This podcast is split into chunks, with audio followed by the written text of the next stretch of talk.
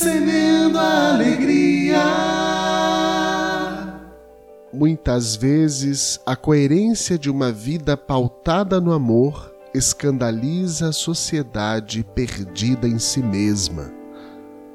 Se não for para ser autêntico, se não for para viver radicalmente a verdade do amor, não diga que ama. Não use a palavra amor para expressar sentimentos disfarçados. Amor é amor e ponto final. Quem ama vive radicalmente o amor e não teme as suas consequências. Não confunda vivência radical do amor com radicalismo. Radicalismo é o desequilíbrio da nossa essência humana, e vivência radical do amor é coerência de vida.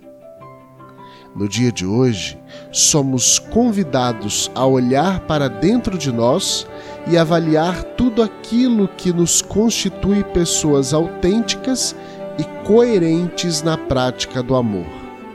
Se algo não nos edifica, arranquemos e joguemos fora. Ser coerente é viver o amor coerentemente. E aí, vamos semear?